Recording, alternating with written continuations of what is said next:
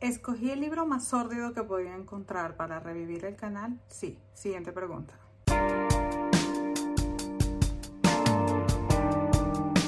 Bienvenidos al relanzamiento, al refrescamiento, al rebranding de Narrativa Simplificada. Yo soy Carlix y eh, puede que les importe, puede que no. Estuve un tiempo desaparecida porque necesitaba refrescar las ideas de cómo íbamos a llevar este canal. Y me decidí por la más inteligente, genial e implacable. Me voy a volver booktuber. Eh, no, creo que el análisis de los libros permite muchísimo em, establecer la ruta que alguien quiere tomar como autor y también sirven de ejemplo para como, no quiero decir imitar, pero sí em, emular ciertos estilos narrativos hasta que uno consiga una voz propia.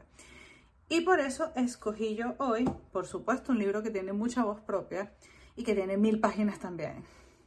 Tan poca vida de Anya Yanagihara. Anya Yanagihara es una escritora asiático-americana que eh, creció en Hawái, de padres japoneses y de Estados Unidos. Ha escrito, tiene tres grandes libros en su haber, que son eh, La gente de los árboles, El paraíso y Tan poca vida, que es el que vamos a discutir hoy. ¿Por dónde empiezo más que decir que este libro me ha dejado serios secuelas, ha dejado secuelas? Es de esos libros que tú terminas de leer y pasas días pensándolos, repensándolos, repensándolos hasta que dices, no, mire, yo tengo que leer otra cosa, ver otra cosa, algo que le devuelva el color a mi vida, porque en analogías oníricas, este libro puede dejarle en blanco y negro.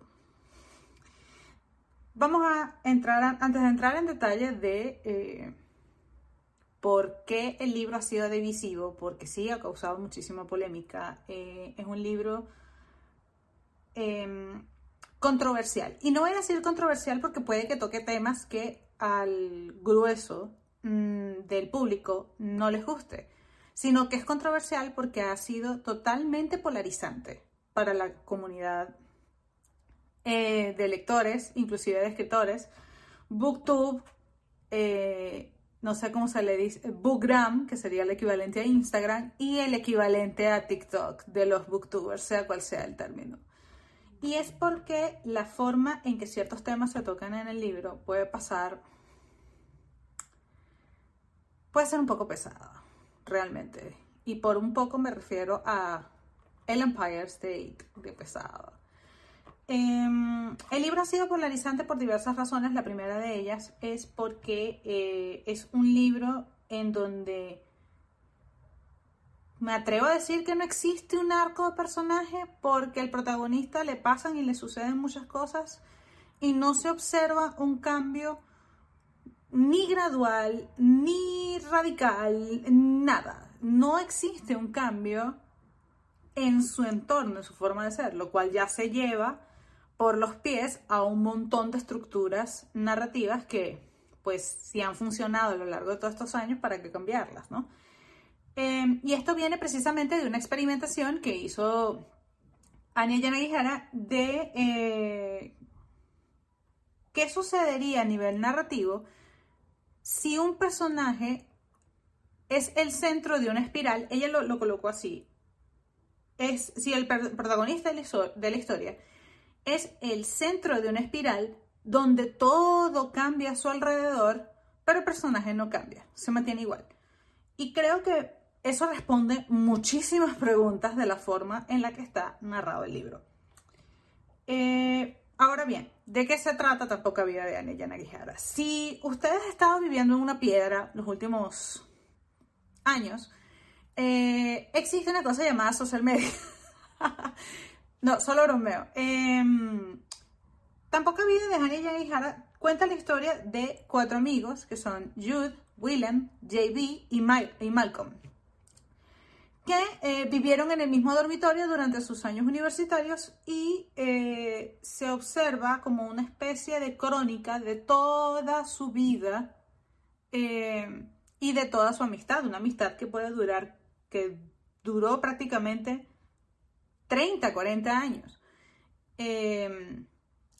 Lo más largo, ha sido más larga que todas mis relaciones, realmente.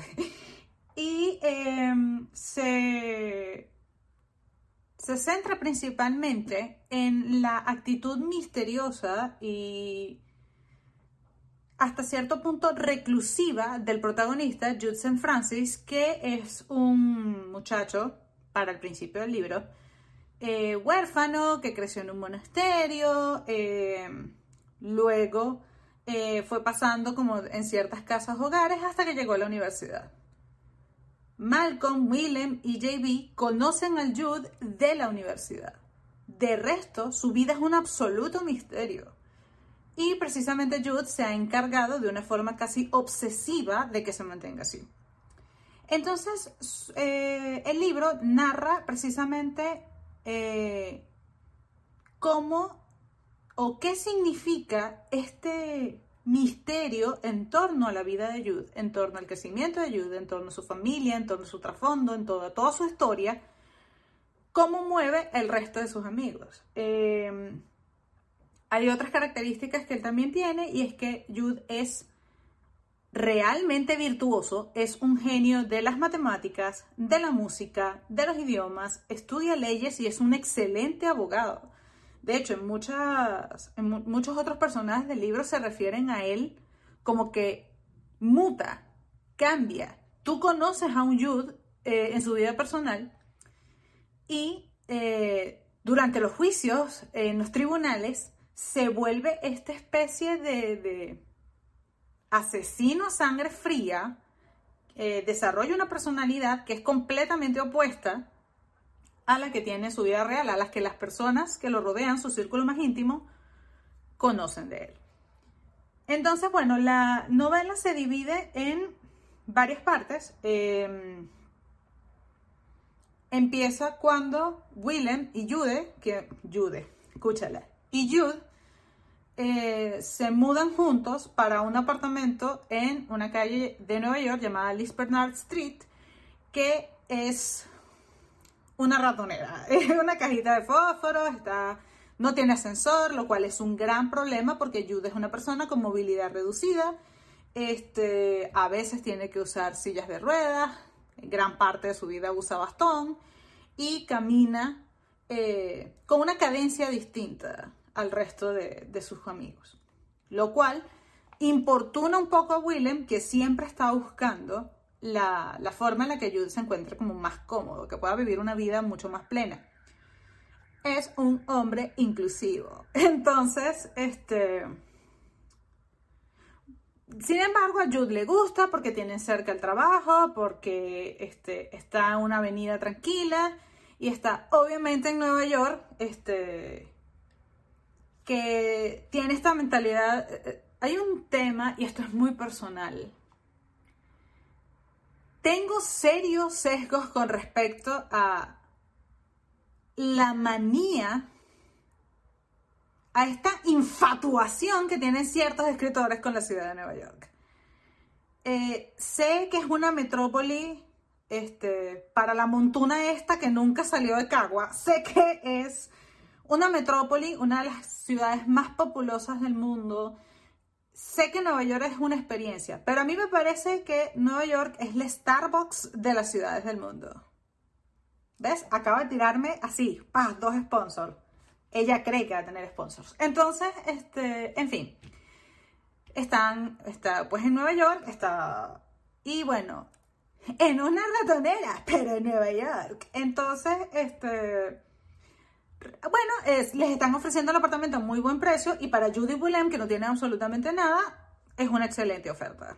Eh, casi que muy auto a Santiago Centro cuando estás llegando. Entonces, eh, pasan sus eh, transcurre toda la primera etapa del libro allí en Liz Bernard Street, donde se, se, comienzan a plantear las relaciones con los personajes, se plantea esta amistad muy cercana, muy considerada y muy íntima entre Judy y, Willem.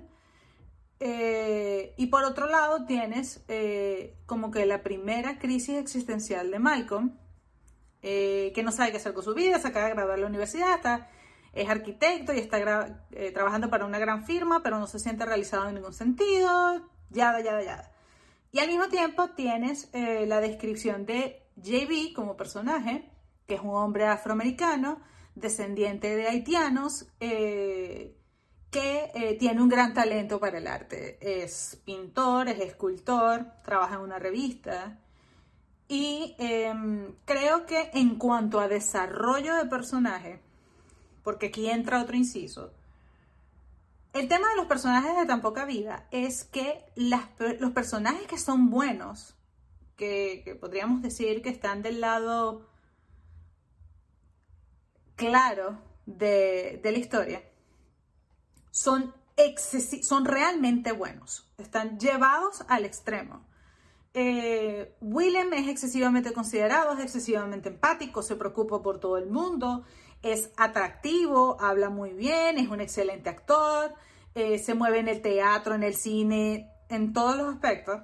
Eh, Jude es un genio en las matemáticas, en las artes, en la física, en el cálculo, en el álgebra, en la música, habla no sé cuántos idiomas, es un excelente abogado, etcétera, etcétera, etcétera.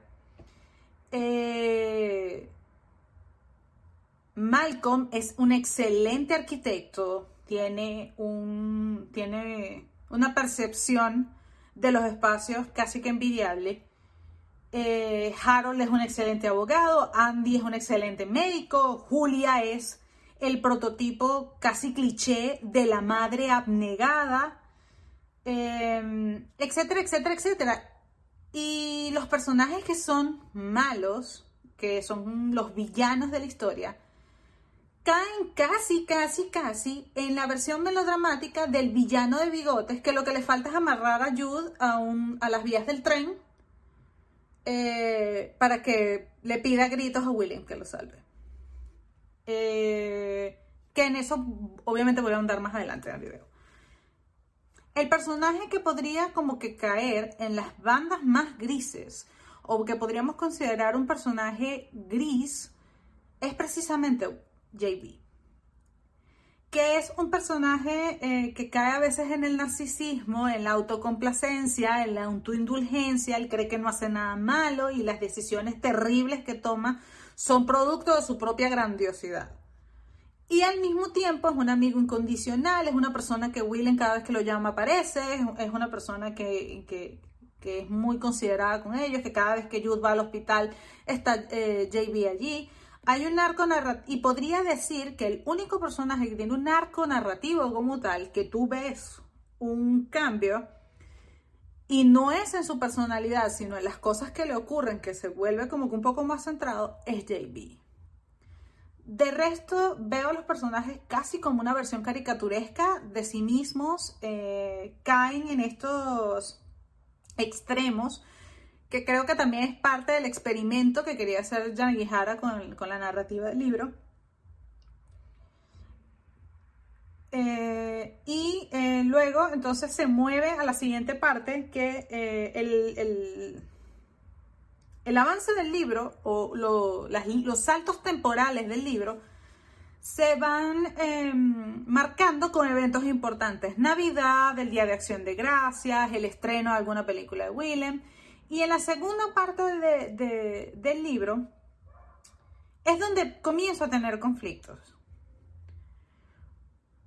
Bueno, en realidad no, es en la tercera parte del libro, porque en la segunda parte del libro se explora como cuenta gotas el pasado de, de, Jude y algo que debo reconocer en la forma en la que está narrado el libro es que la prosa es muy bonita, es muy inmersiva. Algo que logra la, autora con, con el libro es que a pesar de que es un libro tan largo, no lo sientas tedioso, no lo sientas como que se prolonga por páginas y páginas y páginas como es en el caso de otros libros que sí considero que son innecesariamente largos, sino que quiere saber más, principalmente porque el motor de toda la historia es el pasado de Jude y qué son esos eventos tan terribles que le ocurrieron en, sus vidas, que, en su vida que lo quiere sepultar para siempre.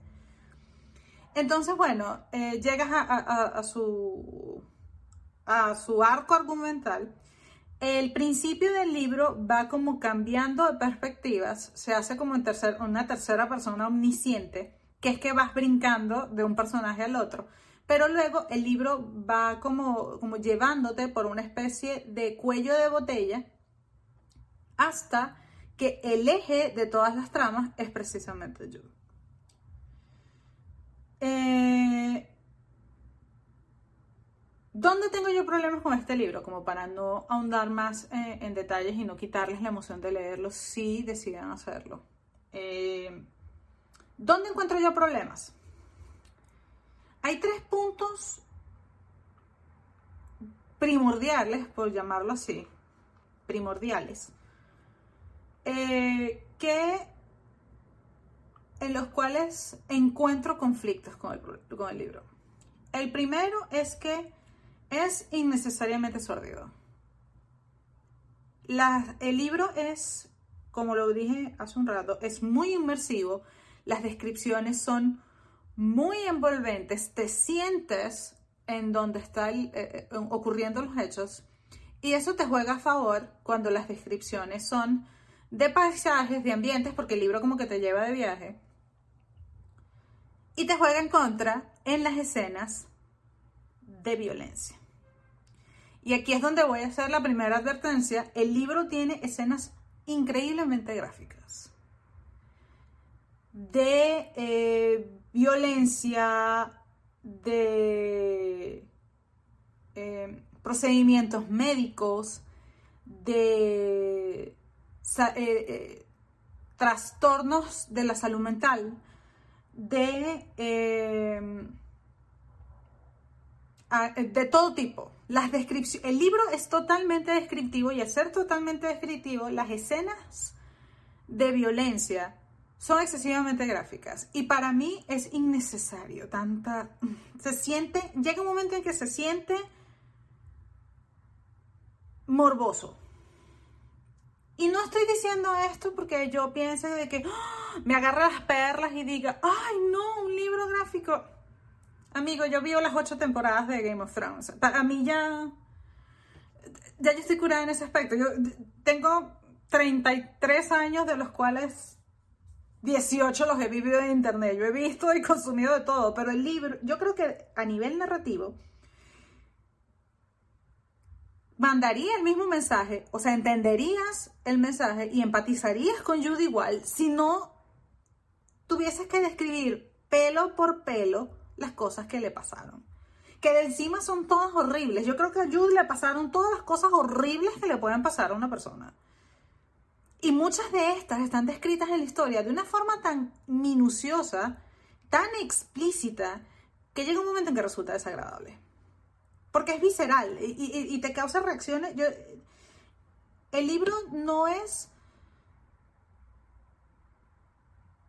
tedioso en ese sentido. Hay gente que lo ha leído en 3, 4 días, yo lo tuve que leer en 3 semanas porque tuve que parar. Hay momentos en los que tuve que parar, que tuve que tomar un descanso y decir, mira, no, yo no puedo seguir en esto. Yo no puedo seguir en esta licuadora emocional. Y, y sientes que eh, pasan cosas, por lo menos en este caso, yo, le pasan cosas feas una tras otra. Y es como que, bueno, a este hombre no le puede pasar nada bueno en la vida. Y, y lo, lo único que llega a pasarle que es bueno es, se lo quitan de sopedón, guas. Eh, ese es uno de los principales problemas que tengo en el libro. Principalmente todo el, el, capítulo que tiene que ver con Caleb. Si has leído el libro, sabes de qué estoy hablando. Y si no lo has leído, quédate hasta el final que vienen unas consideraciones si pretendes hacerlo. Em, el otro problema que tengo es la ausencia de personajes femeninos. Tengo serios problemas con el hecho de que no haya personajes femeninos que sean relevantes para la historia o que aporten algo a la trama o que ayuden a alguno de los personajes a, a evolucionar. Eh, los únicos personajes femeninos que tú ves que son nombrados constantemente en el libro son las novias de, las esposas de Julia, Filipa, una exnovia de Willem, eh, Y el único personaje femenino que tú sientes que tiene algo de relevancia es Ana, que es una asistente social de Jude, y es un recuerdo. Es un personaje fantasma. Eh, el personaje fantasma es el personaje que, que para el momento de la historia ya no está, o sea, está muerto en la historia, pero sin embargo lo conocemos a través de recuerdos y, memorias como Yuki en Given, eh, inclusive Minato en Naruto. Y hasta ahí, ese es todo el papel de Ana. Ser un recuerdo en la mente de Jude y ser la primera persona que le dijo que tenía que abrirse a los demás. El otro problema que tengo con el libro, y, y, quizás esta soy yo siendo demasiado exigente, es que no sé en qué época estoy. Eh, es un libro que está ambientado en la ciudad de Nueva York, pero nunca hacen, y, nunca hacen mención de cosas relevantes que sucedieron en, Nueva York o en Manhattan, como el 9-11, eh, no hay ningún evento histórico relevante en, eh, eh, el desarrollo del libro, cosa que me parece inverosímil porque estamos hablando de, de unos personajes que seguimos durante casi 40 años y no vemos ningún suceso relevante. Entonces, este... Si es un libro que está ambientado antes de ciertos sucesos importantes en Nueva York, que no lo es porque existen correos electrónicos, existen computadoras, existe internet de alta velocidad. Entonces, si los seguimos durante todo este tiempo, ¿dónde están los sucesos históricos que marcaron la, ciudad? Y que posiblemente podrían haber marcado a los personajes. Yo creo que, eh, vuelvo al tema, el 9-11 marcó a todo el mundo, porque hasta las personas que no vivíamos en Estados Unidos, creativamente fuimos marcadas por el 9-11. Y no se ve eso en el libro. De nuevo, esto es muy personal, esto siendo yo exigente, pero hay un tema en los libros de historia contemporánea que es que tienes que involucrar lo que ocurrió en la ciudad, porque eso marca a los personajes, eso impacta a los personajes. Si creas un personaje que ama y se desvive por Nueva York, obviamente es un personaje que va a estar marcado por el 911. Si es un personaje que ama, que, que se desvive por California va a estar marcado por los incendios de Malibú y así, así. Y no tienen que ser eventos precisamente trágicos, tienen que ser eventos que sean trascendentales en la historia. Entonces, no los veo en el libro. Y es inverosímil. Em, ahora, lo que sí me gustó porque no voy a sentarme aquí a, destruir el libro durante media hora. Lo que sí me gustó del libro es la prosa. Eh, la narración está muy bien hecha y a pesar de ser un libro que considero en ciertas, que, en ciertas partes innecesariamente largo, pero no es innecesariamente largo porque sea aburrido, sino porque si nos hubiésemos omitido, hubiésemos limitado las escenas gráficas que tiene, hubiésemos llegado al mismo punto sin necesidad del trauma y este, una vez lo comienzas, lo quieres terminar. Así de inmersiva es la prosa. De verdad te sientes en los sitios donde está. Eh, y la autora sabe dilatar muy bien el pasado de Jude para mantenerte interesado episodio tras episodio, o capítulo tras capítulo, parte tras parte. Eh, las descripciones de los espacios son muy eh, gráficas, creo que esa es la palabra de, de este video son muy eh, descriptivas, están muy bien hechas. Eh, te sientes en los sitios donde está. Creo que una de mis escenas favoritas del libro es una escena donde William está corriendo en, en, Pekín. Y son como las seis, seis y media de la mañana. Y la descripción que hace la autora de la niebla, tú sientes el frío que rodea a William cada vez que da un paso eh, en ese camino.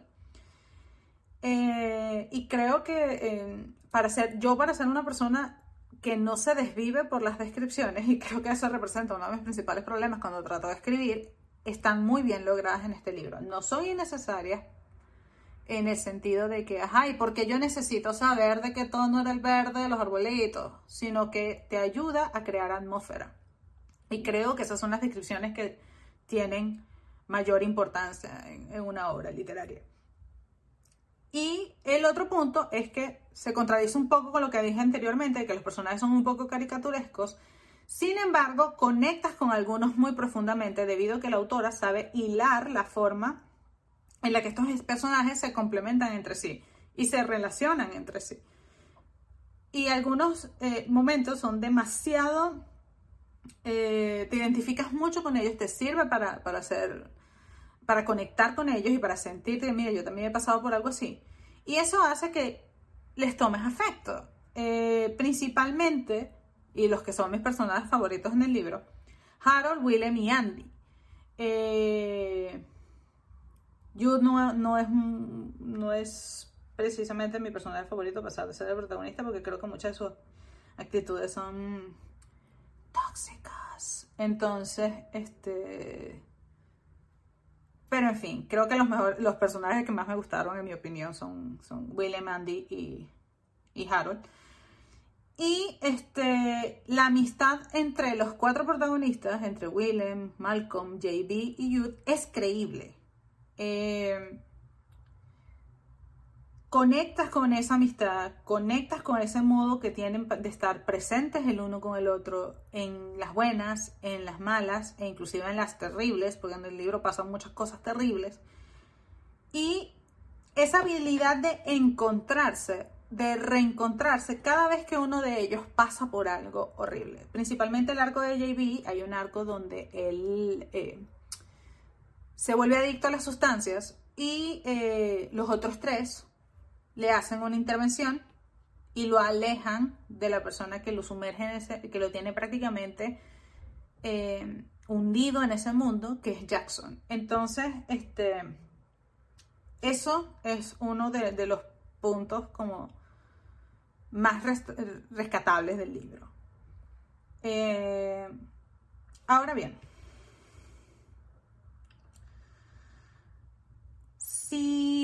para ir concluyendo,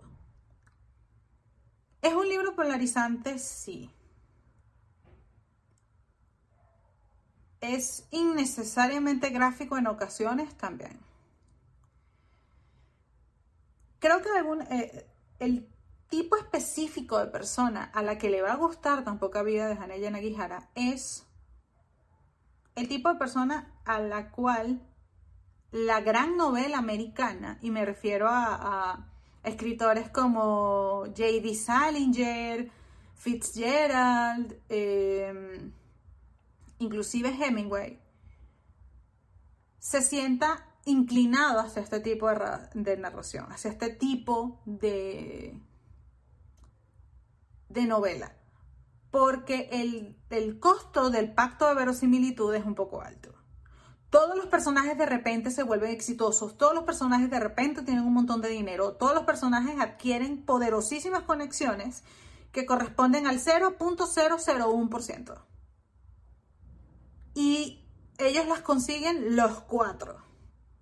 Y todas las personas que se van añadiendo a sus círculos. Em, y eso puede sacarte un poco de, de la inmersión de la obra, de, la verosimilitud, porque tú dices mentira que este tipo de conexiones los puede hacer cualquiera. Y es cierto. Em, creo que para leer este libro hay que tener conscientes muchos aspectos. Eh, sé que pueden estar cansados de escuchar esta advertencia, pero el libro es, es gráfico. Es muy gráfico. Eh, hay que estar consciente de las advertencias. El libro toca temas de violencia eh, en la pareja, eh, autolesiones, trastornos mentales, eh, trastornos médicos, abuso, explotación y un, y un sinfín de situaciones que la autora me imagino que quiso construir un personaje, eh, en medio de su experimentación, quiso construir un personaje al que todo malo le pasara. Y se llega a sentir exagerado, porque si bien es una realidad que sufren muchas personas en el mundo, creo que no había necesidad de establecerlo tan explícitamente como lo hicieron en este libro. Eh, y creo que por eso mi evaluación, eso determinó la forma en la que evaluó el libro. Considero que está genialmente escrito, sí, está brillantemente escrito, la narración es sumamente inmersiva, la prosa de, Ya- de Yanagihara es genial. La forma en la que narra, la estructura de la historia, pero en otros aspectos creo que eso anula las virtudes del libro. Y quizás soy yo siendo excesivamente conservativa. Lo considero un excelente libro, pero al mismo tiempo considero que no es para todos, es para un público muy específico. Porque ni siquiera es que voy a decir, no, tienes que estar en el lugar mental adecuado para... Yo considero en este momento que estoy en un lugar mental adecuado. Y con todo y eso, el libro me... me devastó. Porque es un libro devastador. Entonces, bueno, eso es básicamente el resumen del libro. Uf. Empezamos con una nota bastante densa, pero eh, prometo que habrá videos también un poco más alegres. Recuerden que si les gustó, pueden dar me gusta, pueden suscribirse y si no, no hay rencores, no hay problema. Pueden compartirlo con sus amigos para que también se documenten un poco en cuanto a estructuras narrativas. Y nos vemos en la próxima vez.